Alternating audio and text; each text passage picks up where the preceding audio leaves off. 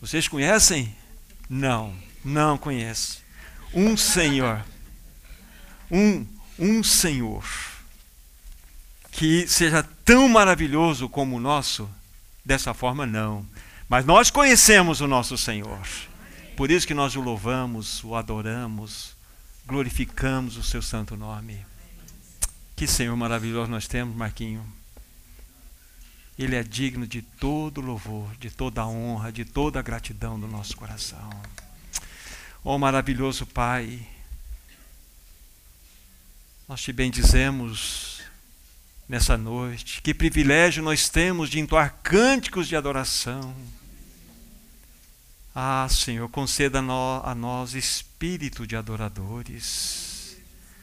Conceda a nós também corações quebrantados corações ensináveis, corações tratáveis. Como nós precisamos ter estes corações. Nós queremos atender aquela tua palavra, dá-me, filho meu, teu coração. Queremos entregar nas tuas mãos nossos corações. Transforma-nos, Senhor. Nós queremos realmente receber tudo aquilo que tu tens preparado para nós nesse tempo que teu Espírito Santo, como já está agindo, continue a agir no nosso meio, em nós, entre nós. Fala-nos, pois desejamos ouvir. Em nome do teu filho amado. Amém. Tiago capítulo 3. Tiago capítulo 3, nós vamos ler os 12 primeiros versículos numa primeira sessão e na sequência vamos ler do versículo 13 ao 18, que completaria então a segunda sessão. Tiago capítulo 3, versículo 1 em diante, assim diz a palavra de Deus. Meus irmãos, não vos torneis muitos de vós mestres, sabendo que havemos de receber maior juízo, porque todos tropeçamos em muitas coisas. Se alguém não tropeça no falar, é perfeito varão, capaz de refrear também todo o corpo. Ora, se pomos freio na boca dos cavalos para nos obedecerem, também lhes dirigimos o corpo inteiro. Observai igualmente os navios, que sendo tão grandes e batidos de rijos ventos, por um pequeníssimo leme, são dirigidos para onde queira o impulso do timoneiro. Assim também a língua, pequeno órgão, se gaba de grandes coisas. Vede como uma fagulha põe em brasas tão grande selva. Ora, a língua é fogo, é mundo de iniquidade. A língua está situada entre os membros de nosso corpo e contamina o corpo inteiro.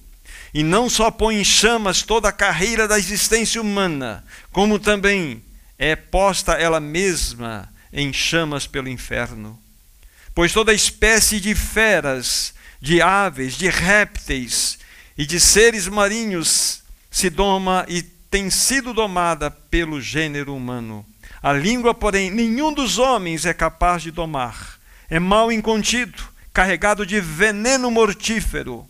Com ela bendizemos ao Senhor e Pai. Também com ela amaldiçoamos os homens, feitos à imagem ou à semelhança de Deus. De uma só boca procede bênção e maldição. Meus irmãos, não é conveniente que estas coisas sejam assim. Acaso pode a fonte jorrar de um mesmo lugar o que é doce e o que é amargoso? Acaso, meus irmãos, pode a figueira produzir azeitonas ou a videira figos? Tampouco fonte de água salgada pode dar água doce. Segunda sessão, versículo 13 ao 18. Quem entre vós é sábio e inteligente? Mostre em mansidão de sabedoria, mediante condigno proceder às suas obras. Se, pelo contrário, tendes em vosso coração inveja amargurada e sentimento faccioso, nem vos glorieis disso, nem mintais contra a verdade. Esta não é a sabedoria que desce lá do alto, antes é terrena, animal e demoníaca. Pois onde há inveja e sentimento faccioso, Aí há confusão e toda espécie de coisas ruins. A sabedoria, porém, lá do alto é primeiramente pura, depois pacífica, indulgente, tratável, plena de misericórdia e de bons frutos, imparcial e sem fingimento. Ora, é em paz que se semeia o fruto da justiça para os que promovem a paz. Que texto, irmãos! Que texto da palavra de Deus que desafia o nosso coração. Como grande parte, se não toda a maioria, sabe que o nosso encargo está dentro do livro de Tiago. Esse é o nosso sexto encontro. E a temática é o livro de Tiago e a vida prática do cristão. Nós já vimos que Tiago vem ao longo aí das, dos capítulos anteriores, vem exortando aqueles irmãos para que eles pudessem viver uma vida que fosse condigna com a fé que eles professavam ter. Tiago está chamando a atenção daqueles irmãos que estavam na dispersão, eles estavam foragidos em vários lugares, estavam sofrendo várias pressões. Mas ainda assim, Tiago, né, estou pegando uma das facetas daquilo que compõe todo o motivo pelo qual Tiago escreveu esta carta. E uma dessas facetas é exatamente essa exortação para que aqueles irmãos vivessem uma vida condigna com a fé que eles professavam ter. Em outras palavras, Tiago está falando o seguinte: olha, eu convoco a vocês a que vocês vivam uma vida de santidade. E como nós já vimos, santidade no livro de Tiago, bem como no livro de Hebreus, não é algo dado para nós, é algo forjado em nós. A santidade não é dada a nós, mas ela é forjada em nós. Já falamos isso nas duas reuniões anteriores. Extremamente importante, algo que eu quero dizer a respeito do significado dessa palavra santidade, para você guardar no seu coração ou anotar. O que significa viver uma vida de santidade? Significa viver uma vida de impacto numa sociedade caída. É a grande questão é quando nós vivemos uma vida de impacto na sociedade. É que verdadeiramente nós vamos estar discernindo o que a palavra de Deus quer nos mostrar em sermos santos, porque a palavra santo significa separado.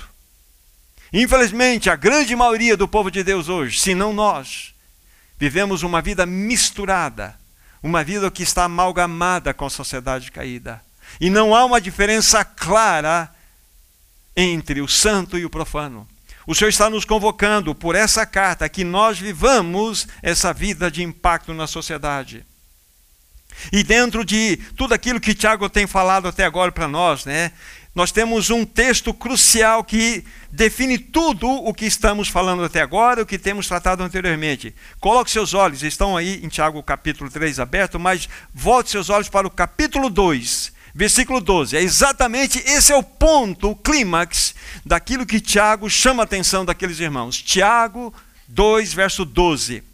Falai de tal maneira e de tal maneira procedei com aqueles que hão de ser julgados pela lei da liberdade. Simples assim. Olha só o que a palavra de Deus está mostrando para nós. Não só para aqueles irmãos da dispersão. Falai de tal maneira e de tal maneira procedei. Vocês percebem aqui algo extremamente importante para nós? Isso é fundamental. Nós devemos viver uma vida genuína, uma vida cristã normal.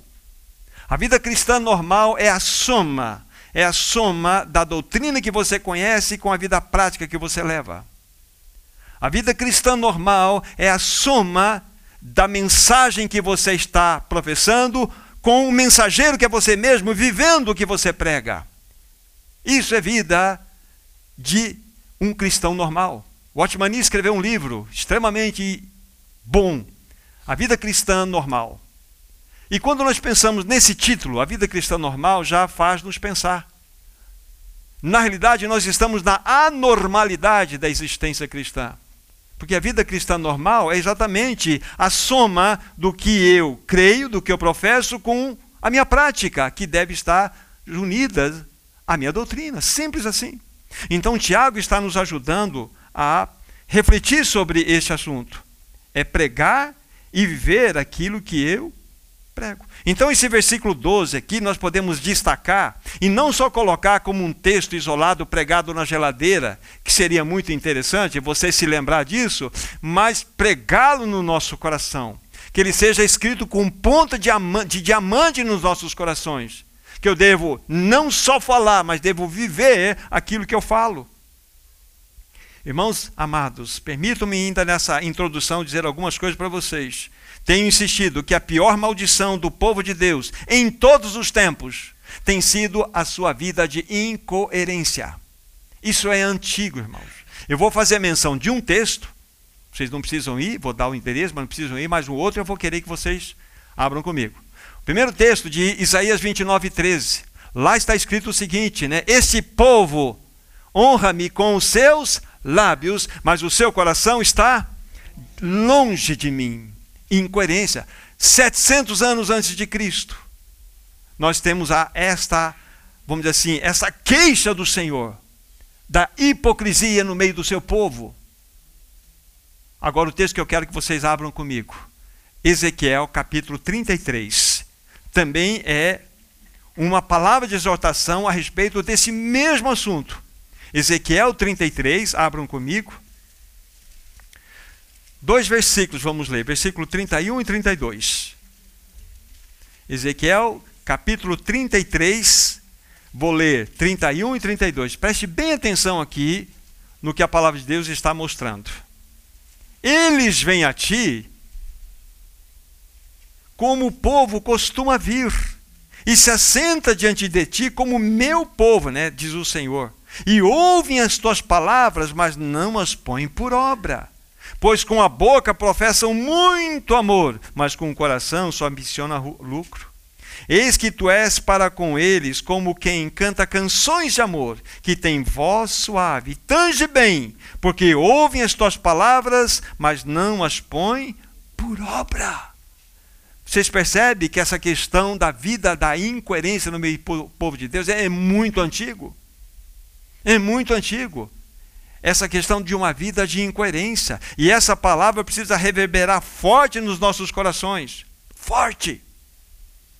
Uma palavra mais pesada do que esta, que não são minhas palavras, já ouvi vários irmãos falando sobre isso e eu quero também dizer para vocês. Temos ouvido que a geração nossa, a geração de cristãos da atualidade, é a pior geração de todos os tempos é a pior geração que está diante de nós. Olhe para a nossa volta, o que, que nós vemos dentro do povo de Deus? Estou falando do mundo. Um cristianismo ou cristãos secularizados, cristãos hedonistas, cristãos narcisistas. Esses secularizados são aqueles que estão de braços ligados com o mundo, são misturados com as coisas do mundo quer importar as coisas do mundo e, de certa forma, santificá-las no meio da igreja. Isso é impossível. Quem são os cristãos hedonistas, os vaidosos? Aqueles que fazem do prazer o bem supremo, o bem maior, tudo em torno do prazer. E, por fim, o narcisismo, aquele que faz do seu próprio umbigo o centro do universo. Tudo tem que gravitar em torno daquilo que eu creio então nós vivemos numa sociedade self, numa sociedade eu, ególatra, uma sociedade que tem como centro o seu próprio eu. Essa é a realidade que nós vivemos. E a sociedade cristã, vamos dizer, o povo cristão está sofrendo duramente isso. Então, como que nós podemos dar um testemunho adequado numa sociedade assim? Então, nós devemos olhar para o que Tiago está falando para nós e nos apropriar dessa verdade. Irmãos, que tipo de cristãos a igreja tem produzido hoje? Essa é a grande pergunta que devemos levantar. Que tipo de cristãos temos produzido? Irmãos, o Senhor tem nos chamado para uma vida separada, para uma vida de santidade, para uma vida de temor diante dEle, uma vida de serviço a Ele, uma vida que seja diferente. Simplesmente uma vida coerente. Uma vida, como diz Francis Schaeffer, um dos grandes filósofos cristãos dentro do século XX. Ele dizia o seguinte: muita falação há no meio do povo de Deus, mas pouca demonstração. Então nós precisamos de uma vida de demonstração. Tudo que estamos falando aqui, o que eu prego é o que eu vivo. Eu sou a, a, a mais importante mensagem, depois daquilo que eu falo. Porque se eu falo combinar com o que eu sou, glória a Deus. Senão nós entramos num outro território da hipocrisia. Então nós, infelizmente, não temos produzido cristãos que sejam tementes, que possam verdadeiramente ser um testemunho vivo nesse tempo do fim. Muitos professam ter a Cristo, mas são governados pela sua própria carne. Muitos têm uma teologia correta em suas mentes, mas a sua prática não demonstra vida nenhuma. E o que se conclui de todo esse pensamento, para logo mais entrarmos no Tiago capítulo 3. O que se conclui é que está no capítulo 2, onde vocês estão em Tiago, voltando para Tiago, né? Versículo 26, apenas um versículo. É a conclusão de tudo isso que Tiago mostra-nos, como já lemos na semana passada. Versículo 26 do capítulo 2 de Tiago diz assim: Porque assim como o corpo sem o espírito é morto, assim também a fé sem obras é morta. Não funciona. Este é o terrível cenário que encontra o povo de Deus. Nós precisamos de um chacoalhão de roseira no nosso meio. Nós precisamos ser mexidos pelo Espírito Santo. Irmãos, nós estamos vivendo num tempo de afunilamento. Vocês já me ouviram falar, e outros irmãos também, nós estamos percebendo que o ponteiro que marca a história dessa humanidade está rodando à sua volta pela última vez. Então nós precisamos estar preparados para sermos um testemunho vivo nessa sociedade caída que tanto precisa. Irmãos, Tiago está nos convocando a uma vida de demonstração, uma vida que nós possamos demonstrar, na realidade, que não somente temos uma doutrina adequada, mas nós temos uma vida ideal em nossas vidas, que é a vida de Cristo. Agora, como disse, precisamos avançar, capítulo 3 de Tiago. E tudo vai estar dentro do assunto. Aí eu fiquei pensando, apenas porque já havia dito para vocês que todos os cinco capítulos do livro de Tiago falam-nos desse terrível problema da língua. Mas há uma concentração, parece, de fogo maior aqui no capítulo 3. Tiago coloca uma atenção mais pontual, e é o que nós vamos verificar daqui para frente. Tamanha é a importância deste assunto para nós. Então, nós estamos aí em Tiago, capítulo 3. Do versículo 1 a 12, nós já havíamos lido, e eu coloquei, estabeleci como uma sessão. Algumas Bíblias já trazem até uma, uma divisãozinha, e ela está boa. Até o versículo 12, uma divisão, e do versículo 13 em diante, a segunda divisão. E da maneira como está, pelo menos em algumas versões, está adequada. Tá? E do versículo 13 a 18, nós vamos verificar que a verdadeira sabedoria, de fato, ela é demonstrada por um condigno proceder e não por um falatório vazio. Vamos olhar para a primeira sessão, então, que é Tiago, aí, capítulo 3, do versículo 1 em diante, no qual nós estamos falando. Agora, permitam-me ainda, meu irmão, fazer umas considerações. Vocês podem apenas me ouvir se assim o desejar.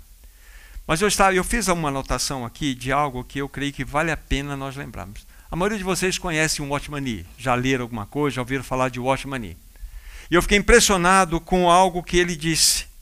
Isso está registrado. Ele estava falando, o Watchman Nee morreu no, em, em, agosto de 1972, se não falha a memória. O ano é esse, 72. Foi um servo de Deus chinês que serviu o Senhor de maneira assim impressionante. Ele era um homem que não só pregava, era um homem que vivia. Ele ficou mais de 20 anos, então, nos seus últimos anos, 20 anos de vida, preso. Quando ele foi solto, ele morreu. E ele escreveu muitos livros, muitos interessantes, muitos foram transcrições de estudos que ele teve. Mas há uma coisa que ele disse que vale a pena nós considerarmos juntos aqui. Ele disse o seguinte: Watchmani considerando né, o tempo do fim, ele fala assim: olha, a igreja sofreu muitos tipos de oposição. Estou lendo aqui a fala dele. oposição religiosa, oposição política. Ele so, sofreu heresias, avançando na história, a pressão do, do, do liberalismo, a pressão do modernismo. Sofreu todo tipo de pressão, mas nenhum tipo destes ataques, de fato, conseguiu destruir a igreja. Veja o que Otmani diz. Olha o que diz. Mas três coisas foram fatais e são fatais no meio do povo de Deus, que pode levá-lo a uma divisão ou até mesmo a destruição. Olha só quais são as três coisas que ele observou ao longo das gerações que pode destruir ou provocar divisão na igreja: contenda, maledicência segunda e críticas. São todos pecados da língua. É impressionante, a igreja enfrentou perseguições brutais, como nós sabemos. E enfrentou um modernismo, um liberalismo, enfrentou todas as coisas que nós temos visto até então, e ela suportou e tem suportado. Mas o Otmani faz essa observação que deve chamar a nossa atenção. Esses três pecados da língua, eles são destrutivos. Ele pode destruir não só a igreja, ele destrói uma sociedade, como o próprio capítulo 3 tem falado para nós. Repetindo, né? ele falou a contenda, ele falou, ele falou da contenda, a maledicência e as críticas. São pecados da língua. Irmãos, uma das coisas mais terríveis que existem é falar mal do outro. Falar de irmãos em especial. Sabe quando nós falamos mal de irmãos, nós estamos mutilando o corpo de Cristo. Quando você usa, ou eu uso a língua para falar mal de irmão, eu estou mutilando o corpo de Cristo. Isso é extremamente sério. Por isso que Tiago deixou-nos toda toda essa escritura para nós, dele também em especial o capítulo 3 que nós estamos vendo. A Bíblia mostra-nos que somente numa, por uma obra perfeita realizada por Cristo Jesus, o qual ele já fez, é possível nós sermos libertos desse terrível mal.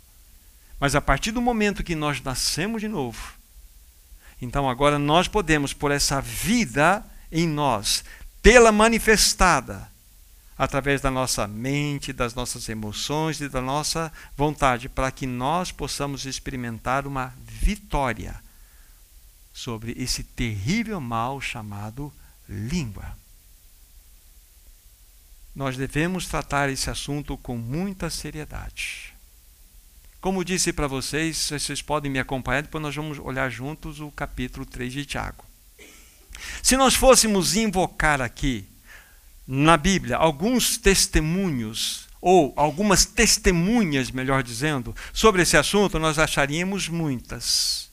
A primeira delas, e já vou dar o endereço e vou ler para vocês. Pedro, você tem alguma coisa a falar sobre esse assunto que Tiago está pontuando aqui, ou é assunto da cabeça dele, Pedro?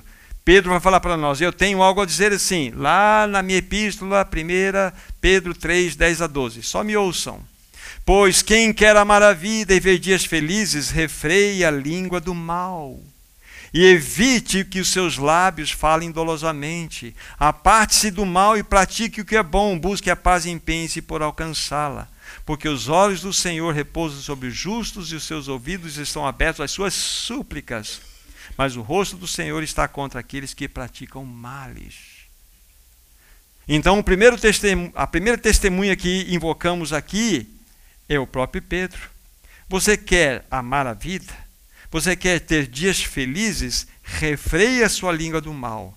Evite que seus lábios falem dolosamente. Primeira testemunha convocada. Vamos convocar outra. Vamos convocar Paulo. Paulo, você tem alguma coisa para falar sobre isso para nós? Tenho sim. Lá na minha epístola aos Efésios, no capítulo 4, eu tenho algo que você precisa ler. Aí o que, que nós vamos ler aqui, versículo 24 e 29. Ele vai dizer para nós o seguinte: Não saia da vossa boca nenhuma palavra torpe, e sim unicamente a que for boa para edificação, conforme a necessidade, e assim transmita graça aos que ouvem.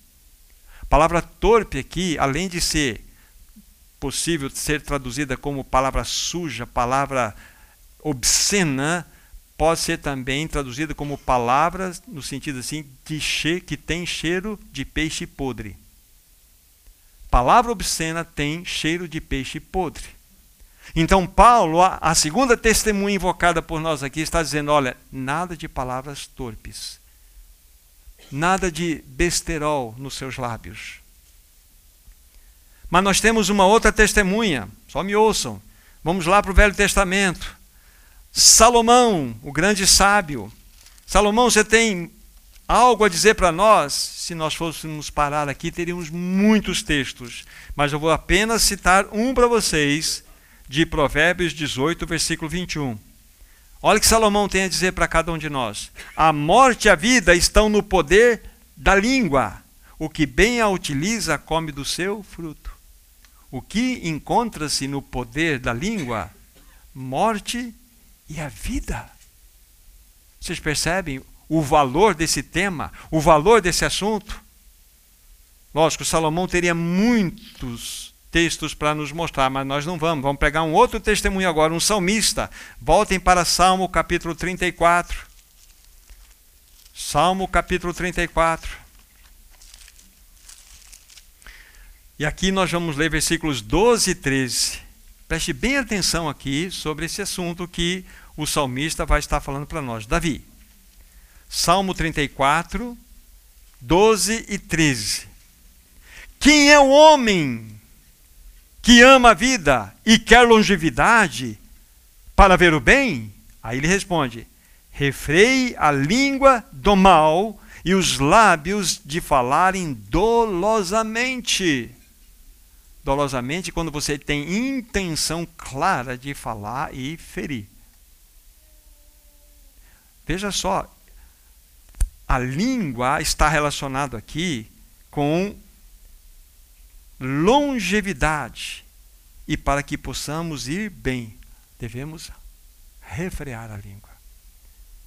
Agora vamos pegar um, testemunho, além desse que vimos aqui, o próprio Senhor Jesus. Ele tem algo a dizer para nós sobre isso.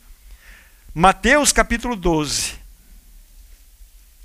Mateus capítulo 12. Isso para pegar apenas algumas testemunhas. Mateus capítulo 12, versículos 36 e 37. Preste bem atenção que Jesus tem a dizer para nós. Repetindo, Mateus 12, 36 e 37. Jesus está dizendo: Digo-vos que toda palavra frívola que proferirem os homens, dela darão conta no dia do juízo porque pelas tuas palavras será justificado e pelas tuas palavras será condenado. Irmãos, esse assunto é sério ou não é sério? É muito sério. É muito sério. Você vê que esse assunto permeia a Bíblia. É impressionante. Veja só como que vai ser muito fácil o tribunal de Cristo. Alguém disse certa vez, eu anotei essa frase, até reanotei aqui porque ela, ela é interessante. Alguém disse que quando nós nascemos, Deus coloca um gravador invisível no nosso pescoço. E depois ele liga o play. Ele coloca um gravador no nosso pescoço, depois ele clique. Então lá no tribunal de Cristo vai ser muito simples. Você não precisa falar nada, nem eu. Ele vai dar o, o reverso, né? Vamos ouvir. É assim. Todas as palavras que nós estamos falando, iremos dar conta. Não é sério isso, irmãos? É muito sério. Então, quando Tiago insere dentro né, do seu livro, em especial no capítulo 3, este assunto, é porque ele é extremamente sério, está diretamente ligado à nossa maturidade espiritual. Por isso que quando nós tratamos da semana passada, nós falamos, não sei se foi semana passada ou retrasada, que os nossos ouvidos devem estar prontos para ouvir, tardio para falar e mais tardio para se irar. Devemos ter grandes ouvidos e boquinha pequena. Nós temos dois ouvidos é para ouvir, Mas sabe que faz falta para nós? Duas bocas. Senhor, por que não me deu duas bocas? Eu não consigo falar tudo que eu gostaria de falar. Me dê duas bocas, Senhor. Porque nós queremos falar. Mas, gente, o Senhor fez certinho. São duas narinas, para ouvir dois ouvidos, não é isso? E uma única boca. Então devemos ter prudência.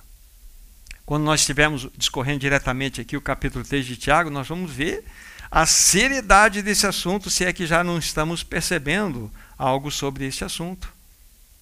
Então, lembre-se, eu também devo lembrar, o play está funcionando e o gravador dele não emperra. Não emperra, ele vai e está gravando tudo direitinho.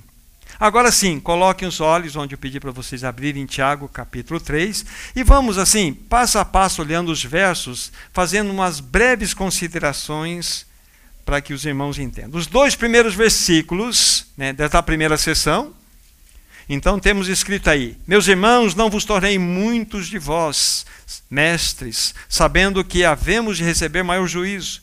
Porque todos tropeçamos em muitas coisas. Se alguém não tropeça no falar, é perfeito varão, capaz de refrear todo o seu corpo.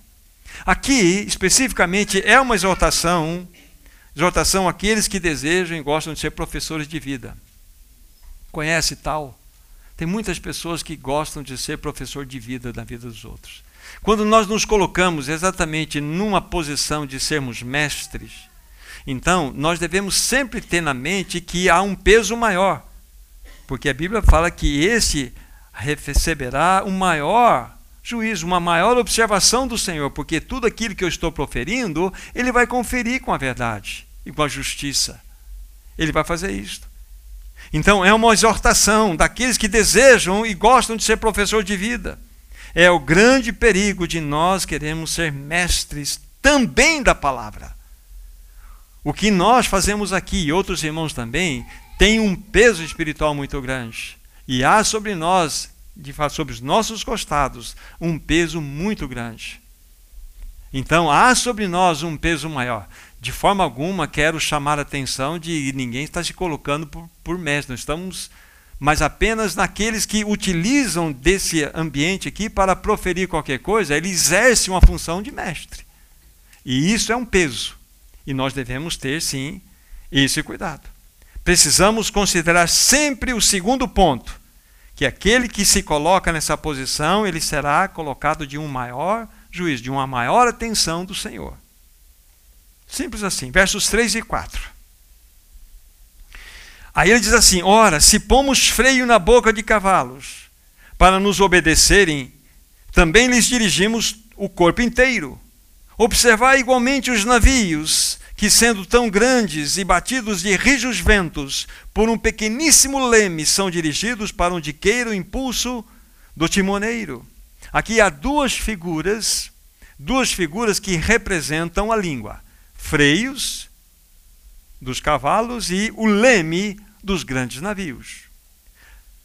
Qual que é a função do freio para que o cavalo seja controlado? É exatamente dirigir todo aquele animal impetuoso. O que é o freio do cavalo? É um pedaço de metal que é colocado dentro da boca dele. E depois, aquele que o está conduzindo é que vai dirigir toda aquela massa bruta, todo aquele animal forte, é a pessoa que está galopando em cima dele é que vai dirigir, conduzir e vai orientar para onde ele deseja que seja levado. Então, a relação que Tiago está mostrando aqui é que um pequeno pedaço de metal na boca daquele animal fogoso, grande, forte, ele, quando é governado, ele dirige aquele cavalo. É o pequeno dirigindo o grande, essa é a ideia aqui. O segundo aspecto é comparado à língua com um leme, é um pequeno instrumento de direção. Aí quando eu fui fazer uma avaliação sobre, sobre a relação navio e leme, então tem uma seguinte proporção. Por exemplo, um navio que possa pesar, nem imagino que seja isso, tá, gente? Eu só estou colocando que eu li. 80, 80 mil toneladas, é bastante peso. Então, nessa proporção, o leme teria que ser de 140 toneladas. Se você faz as devidas contas, você tem menos de dois décimos.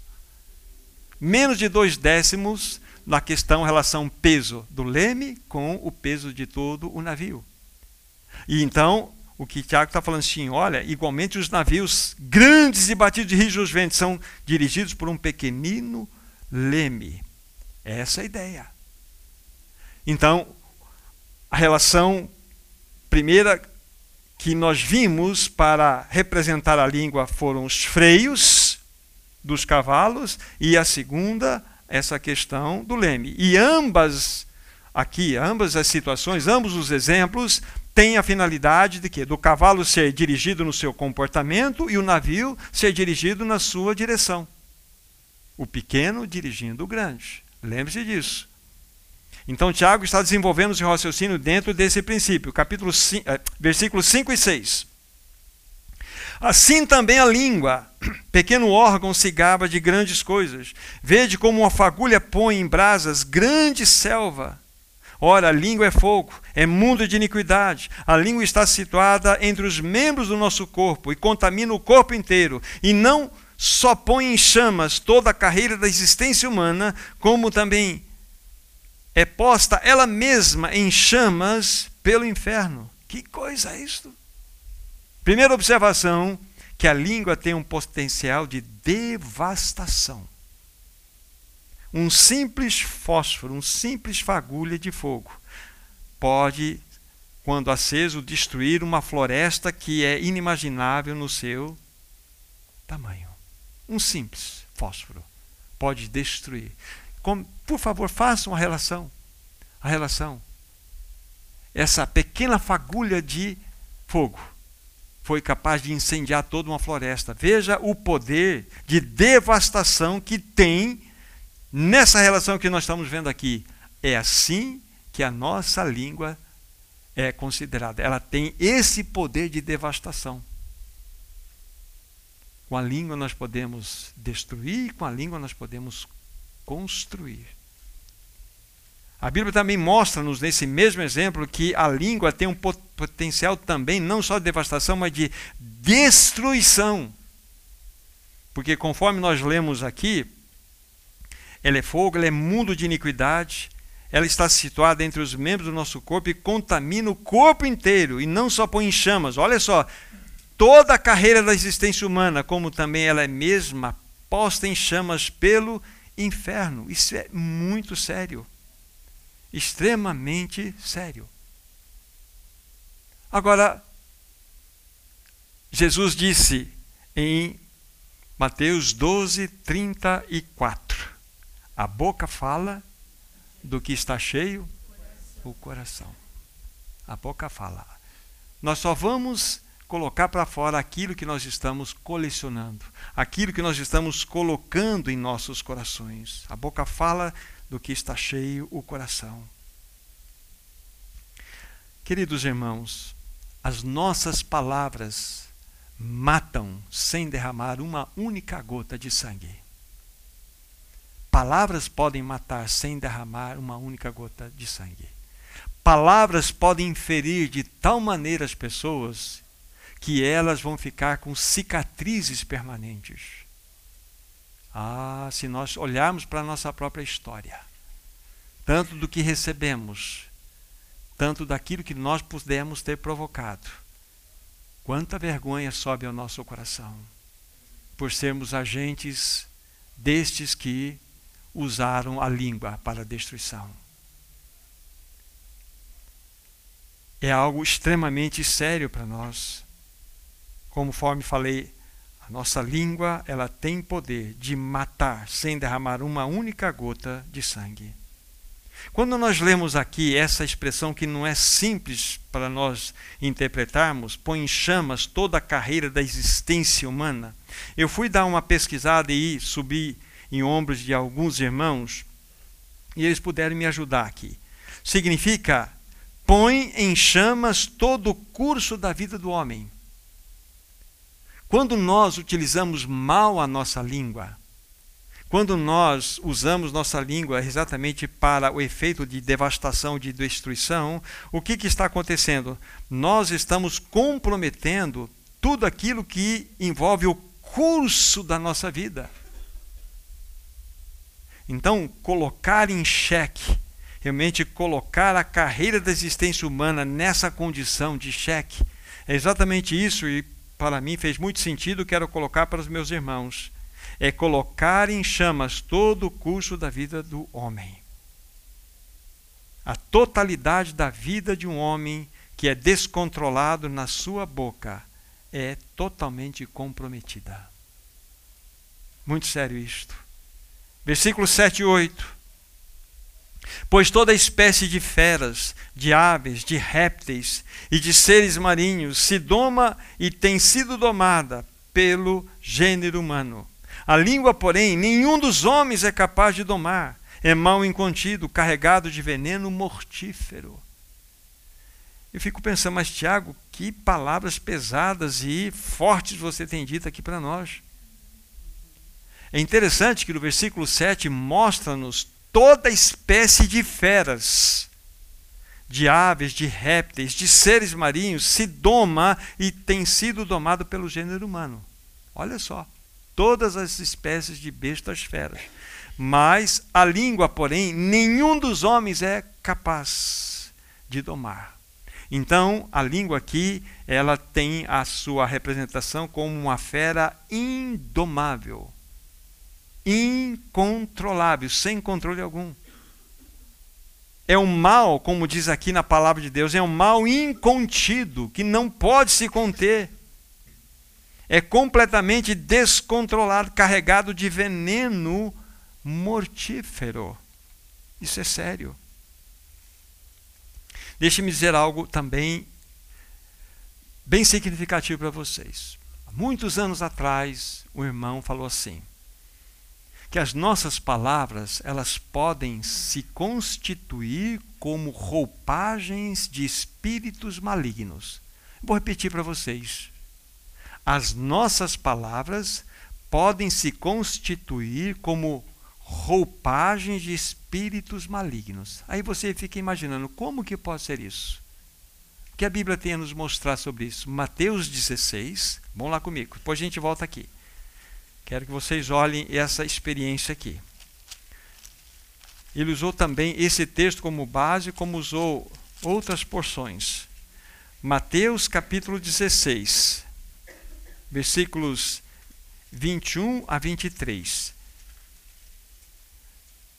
Desde esse tempo começou Jesus Cristo a mostrar a seus discípulos que lhe era necessário seguir para Jerusalém e sofrer muitas coisas dos anciãos, dos principais sacerdotes, dos escribas, ser morto, ressuscitado no terceiro dia. E Pedro, chamando-o à parte, começou a reprová-lo, dizendo: Tem compaixão de ti, Senhor isso de modo algum te acontecerá. Mas Jesus, voltando-se, disse a Pedro: Arreda, Satanás, tu és para mim pedra de tropeço, porque não cogitas das coisas de Deus e sim das dos homens. Perceberam aqui? Não há absolutamente nada de errado nas palavras de Pedro. Quando nós pegamos essas palavras isoladamente, são palavras muito oportunas, muito belas. Que ele vai dizer: isso de modo algum vai ter acontecer. Tenha compaixão de ti. São palavras bonitas. Mas é interessante que neste caso aqui, Satanás usou estas palavras emocionais de Pedro como que roupagens para tentar a Jesus. Então, nossas palavras, quando muitas vezes nós dizemos sem refletir, nós podemos estar dando a ele roupagens. Os espíritos malignos usam essas palavras para nos manter cativos. Então devemos tomar muito cuidado com esse assunto. Tudo que nós falamos, tudo que nós consideramos, pode ser algo que se constitua numa roupagem de espíritos malignos. Por isso que palavras são coisas sérias. Por isso que Jesus falou que nós seremos julgados pelas nossas palavras. É extremamente significativo isso que nós estamos falando. É um assunto simples, leve? Não é. Não é. Ele é esmagador. Mas nós precisamos ser confrontados com isso. Porque quando Tiago inseriu esta realidade aqui no capítulo 3, ele quis dizer exatamente o que nós estamos falando aqui. O que nós estamos falando é fazendo algumas poucas observações daquilo que estava no coração dele. Então é sério. E não há ninguém aqui a partir de mim que seja vacinado contra algo que possamos falar indevidamente. Quantas vezes eu tenho tropeçado? Quantas vezes? Tropeçado. Aqui está a Jéssica, ali encontra-se o Daniel. Quando eles eram pequenos, então quantas vezes eu errei com eles? Quantas vezes eu pequei com a minha língua com eles? O que eu fazia, em muitas das vezes, se não todas, e eu ficava do tamanho dele e falava assim: perdoa, papai. Eu não quis dizer assim. Eu estou errado, esse é o meu pecado, é o meu erro. Você reconhece, você vai à altura. Não é uma questão de inerrância, de impecabilidade. É uma questão de você ter coerência na sua vida. Você saber das suas limitações, das suas fraquezas, e falar assim: eu quero pedir perdão. Senão, aquela história, né? Você sempre está certo. Você sempre é herói. Você nunca erra, você nunca falha. Errado? Então nós devemos nos humilhar diante das crianças nesse quesito. Assim, eu errei, eu pequei. E nós corrigimos. Porque senão essas palavras elas vão ficar aí. E palavras elas constroem.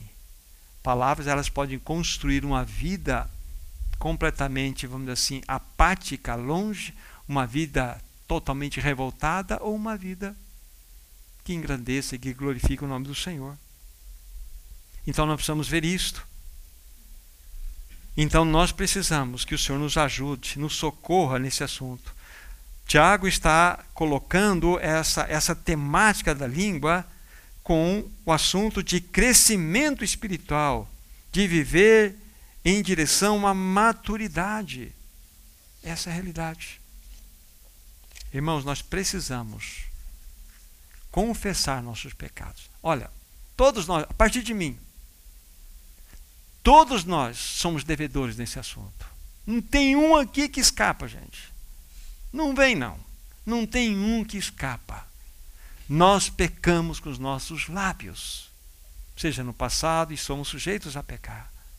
Então, graças a Deus por 1 João, capítulo 1, versículo 7 a 9.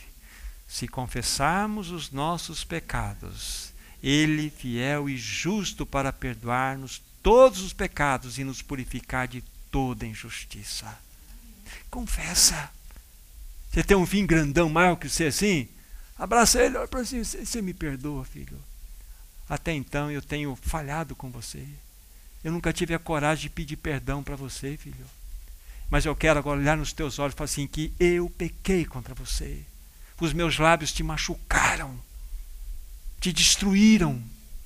Mas eu quero, nesse momento, já confessei diante do Senhor, eu quero registrar isto.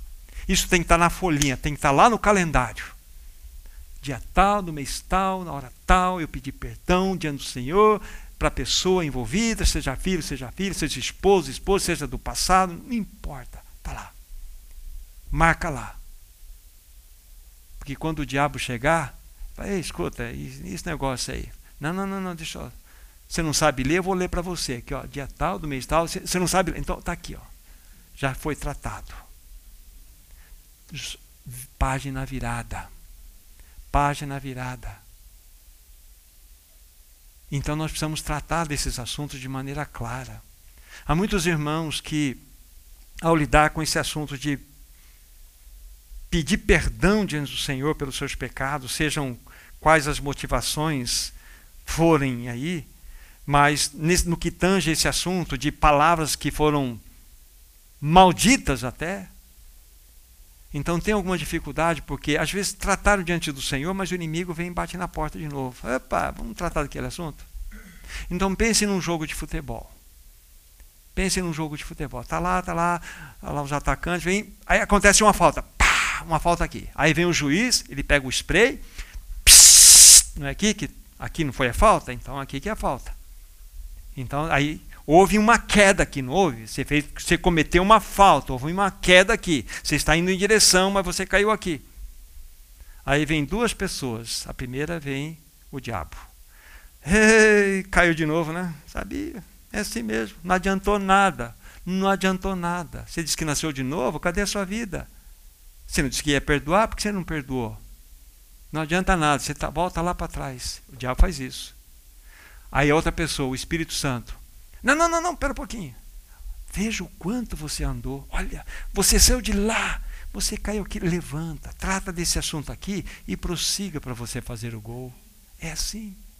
Há um tratamento. Então nós já avançamos. É verdade que nós vamos tropeçar. Mas nós precisamos entender que nós já avançamos. O diabo fala assim: você não avançou nada. O Espírito Santo fala assim: veja quanto você avançou. E vamos prosseguir. Andar na luz e na verdade. Isso é maravilhoso. Então, se nós confessarmos, Ele é fiel e justo, Ele é aquele que tem o prazer em nos perdoar. Maravilhoso. Irmão, nós temos que tomar muito cuidado com palavras, não só das palavras que nós falamos, mas também naquelas palavras que pessoas desejam falar para nós. Deixe-me lembrar de um filósofo muito conhecido, Sócrates, para vocês. Viveu quatro séculos antes de Cristo. Certa vez Sócrates, que tinha muitos discípulos, né? Ele viu um dos seus discípulos meio espavorido vindo em direção a ele. Mestre, mestre, mestre, tenho algo a lhe dizer. Tenho algo a lhe dizer. Aí Sócrates falou assim: Mas o que você tem a dizer? Passa pelos três coadores. Como assim, mestre? Três coadores? Qual que é o primeiro coador? O que você tem a me dizer passa pelo coador da verdade? É, eu, eu ouvi. Então, já foi reprovado o primeiro coador. O segundo coador, o que você tem a me dizer tem algo de bondade? Hum, propriamente dito, não, mestre. E o terceiro e último coador, o que você tem a falar para mim e você está desejoso a falar, é útil? Vai trazer alguma edificação? Definitivamente não, mestre. Aí eu vou ler o que o Sócrates disse para ele então. Se o, o que você quer me dizer não é verdade, não é bom e nem útil, por que então eu desejaria saber? Esta é a resposta de um sábio filósofo que pode nos ajudar muito. Isso é um princípio. Então não devemos tomar cuidado somente do que falamos, mas devemos ter também essa postura. Lembra dos três coadores de Sócrates? Passa pelo coador. Tudo aquilo que você estiver ouvindo. Porque nosso coador está furadão, né? Vai, vem aqui, passa tudo, vem com tudo. A pessoa fala assim, é, mas aquele, nossa, aquele irmão fez isso. Pois é, mas você não conhece. Tem morado por ele, mas não dá. Mas o que, que ele fez? Ele fez isso, isso. Nossa, irmão, isso mesmo, é? E a gente vai se alimentando das podridões devemos tomar cuidado com o que nós iremos ouvir. Nós precisamos da ajuda do Senhor nesse assunto. Voltando para Tiago, capítulo 3, versículos 9 a 12. Com ela, né, com a língua, bendizemos o Senhor e Pai. Também com ela amaldiçoamos os homens, feitos à imagem de Deus. De uma só boca procede bênção e maldição. Meus irmãos, não é conveniente que estas coisas sejam assim. Acaso pode a fonte jorrar do mesmo lugar o que é doce e o que é amargoso? Acaso, meus irmãos, pode a figueira produzir azeitonas ou a videira figos? Tampouco fonte de água salgada pode produzir água doce. Aqui, de certa forma, o que Tiago está falando para nós, novamente chamando a atenção da vida de incoerência. A vida de incoerência. Como que pode proceder de uma mesma boca aquilo que é algo de abençoar e algo de amaldiçoar? É impossível. Estou aqui anunciando a palavra para vocês, estou aqui é, falando, expondo a palavra de Deus, aí eu vou, nós vamos sair, vamos com alguns irmãos, algum lugar, aí eu pego o outro lado da minha fonte e começo a falar, mas você viu? Você viu o Walter lá? Então, Walter, que, que o Walter, mas eu preciso colocar umas coisinhas do Walter para você. Mas que isso? A Tônia não conhece o Walter direito ainda. Aí eu vou arrebentar com meu irmão, fonte amargosa. Eu estou aqui na fonte doce. Isso não procede, irmãos. Não existe. É algo que nós precisamos ter discernimento de uma mesma fonte não pode produzir o que é doce, o que é amargoso. Ah, aquela irmã vem na reunião, canta, ora, prega, dança, é bênção daqui, bênção de lá, faz leituras lindas, mas depois aquela irmã começa a falar, começa a julgar palavras isso aqui, palavras... é uma coisa incoerente. Não funciona. Irmãos, o Senhor tem nos chamado para uma vida de coerência. Uma vida que seja, vamos dizer assim, igual no que eu creio e no que eu prego. Simples assim. Nós precisamos do socorro do Senhor nesse assunto. Então, Tiago ele mostra novamente que, olha, vocês precisam de uma vida de coerência. E, rapidamente, nós vamos para a segunda sessão, né, do versículo 3 ao 18, onde tem como princípio aí, nós falamos que a verdadeira sabedoria é algo demonstrado por um condigno proceder. Quem dentre vós, ou entre vós, é sábio e inteligente, mostre em mansidão e sabedoria mediante o, o condigno proceder de suas obras. Vida de coerência. Vida de coerência. É o que a palavra de Deus está nos mostrando aqui. E essa palavra condigno, que é uma palavra realmente ela tem uma característica muito bela. Ela significa graci, graci, algo gracioso, algo excelente, algo admirável. É muito linda essa palavra, condigno. Sabedoria e inteligência não são provadas através de conhecimento acadêmico, e sim através da prática. É o que a Bíblia está nos mostrando aqui. Sabedoria e inteligência não é você ter uma cabeça inchada. Eu tenho é, quatro toneladas de conhecimento, mas e de prática? Ah, umas 400 gramas. Então tem alguma coisa errada. O Senhor nos chama para uma vida de condigno proceder em nossas obras. Veja que Paulo, ah, perdão, Tiago não muda de assunto. Ele está nos chamando. Irmãos, isso é muito importante, senão Tiago não dispensaria tanto tempo para nos exortar sobre esse tão importante assunto. No versículo 14 diz assim: Se pelo contrário tendes em vosso coração inveja amargurada e sentimento faccioso, nem vos glorieis disso, nem mintais contra a verdade. Lembre-se, Tiago está escrevendo esta carta para irmãos. É vergonhoso saber que isso acontece no meio do povo de Deus. A grande bênção maravilhosa de Deus é que ele nunca escondeu as falhas dos seus profetas, as falhas dos seus servos. Ele expõe. Ele expõe Pedro, ele expõe Paulo, ele põe, ele põe tudo na vitrine. Ó. Meu povo, isso aqui, ó, essa coisa aqui. Ó. Tem inveja lá em Corinto, tem preferência. Eu sou de Paulo, sou de Cefas, eu sou de Apolo, e é uma carnalidade, mas é o meu povo. Mas ele não esconde os pecados do seu povo, ele expõe. Porque o juízo começará pela casa de Deus. E se começará por nós, quanto mais será aplicado a esse mundo. Então, ele, a, a Bíblia não, não esconde pecados dos seus. Ela expõe mesmo. Porque é quando nós expomos é que somos tratados. Nós é que queremos ocultá-los, escondê-los. Então, esse versículo 14 né, se pelo contrário, tendes em vosso coração todas essas coisas aí. Isso significa para nós o que no versículo 14? Que o coração revela o estado espiritual do cristão. Mostra exatamente a necessidade de nós fazermos uma visita ao nosso cardiologista espiritual, que é Jesus. E Jesus já tem um diagnóstico. Tudo que vem da nossa língua procede de onde? Do coração. Querem ver? Marcos 7, 21. Olha o cardiologista aqui.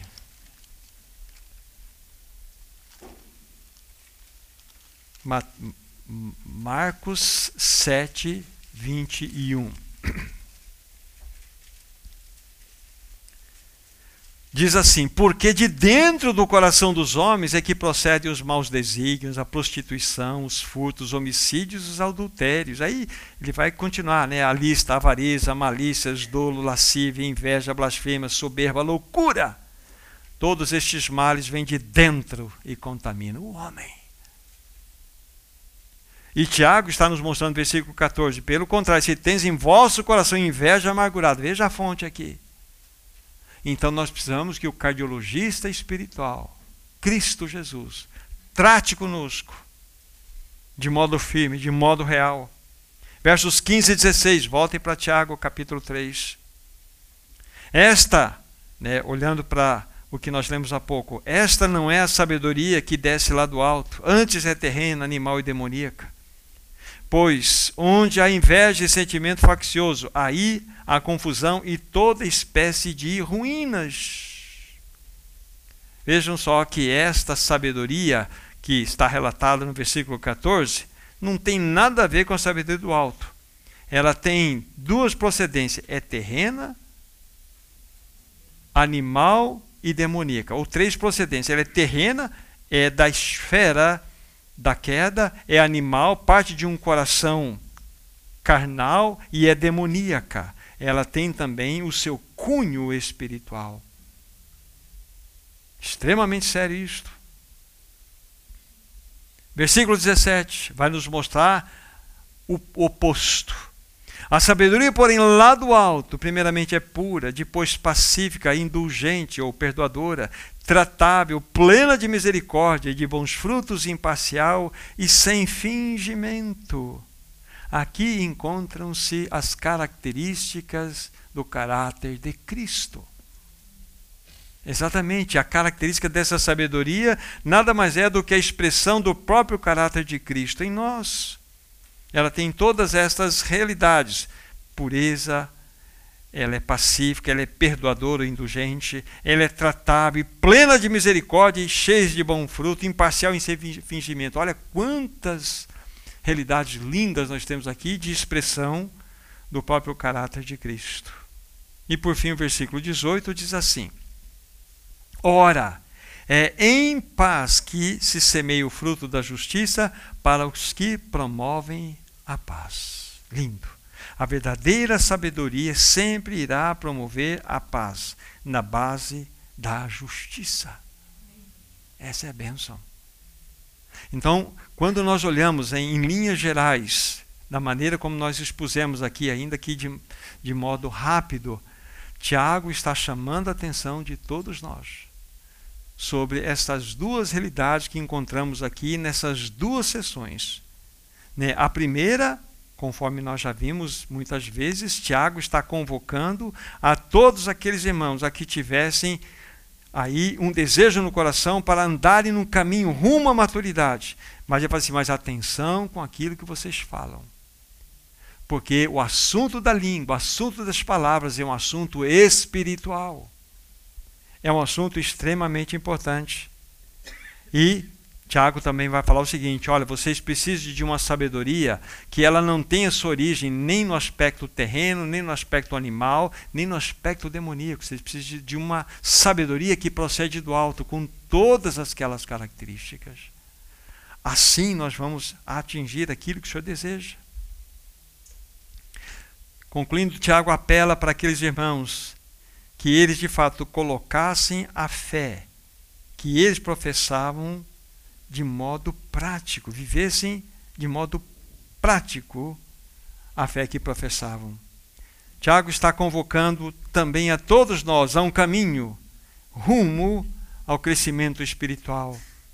Então devemos estar atentos com esses assuntos que aqui foram tratados. Deixe-me dizer mais algumas poucas coisas. É perfeitamente possível, meus irmãos. É perfeitamente possível termos lábios santificados. Sim, é possível. E também demonstrar pelo nosso condigno proceder que vivemos uma vida de sabedoria celestial. Essa frase simples que eu coloquei abrange as duas sessões do capítulo 3 de Tiago. Repetindo, é perfeitamente possível termos lábios santificados e também demonstrar pelo nosso condigno proceder que nós vivemos uma vida de sabedoria celestial. Senão, não estaria aqui. Então, cabe a nós rogarmos ao Senhor que, de fato, Ele nos conceda graça para que nós possamos ter lábios que possam professar louvor a eles. Lábios que possam bendizer os irmãos. Lábios que possam bendizer o nosso governo. Lábios que possam bendizer as dificuldades. Lábios que possam dizer aqueles que pensam contrariamente a nós.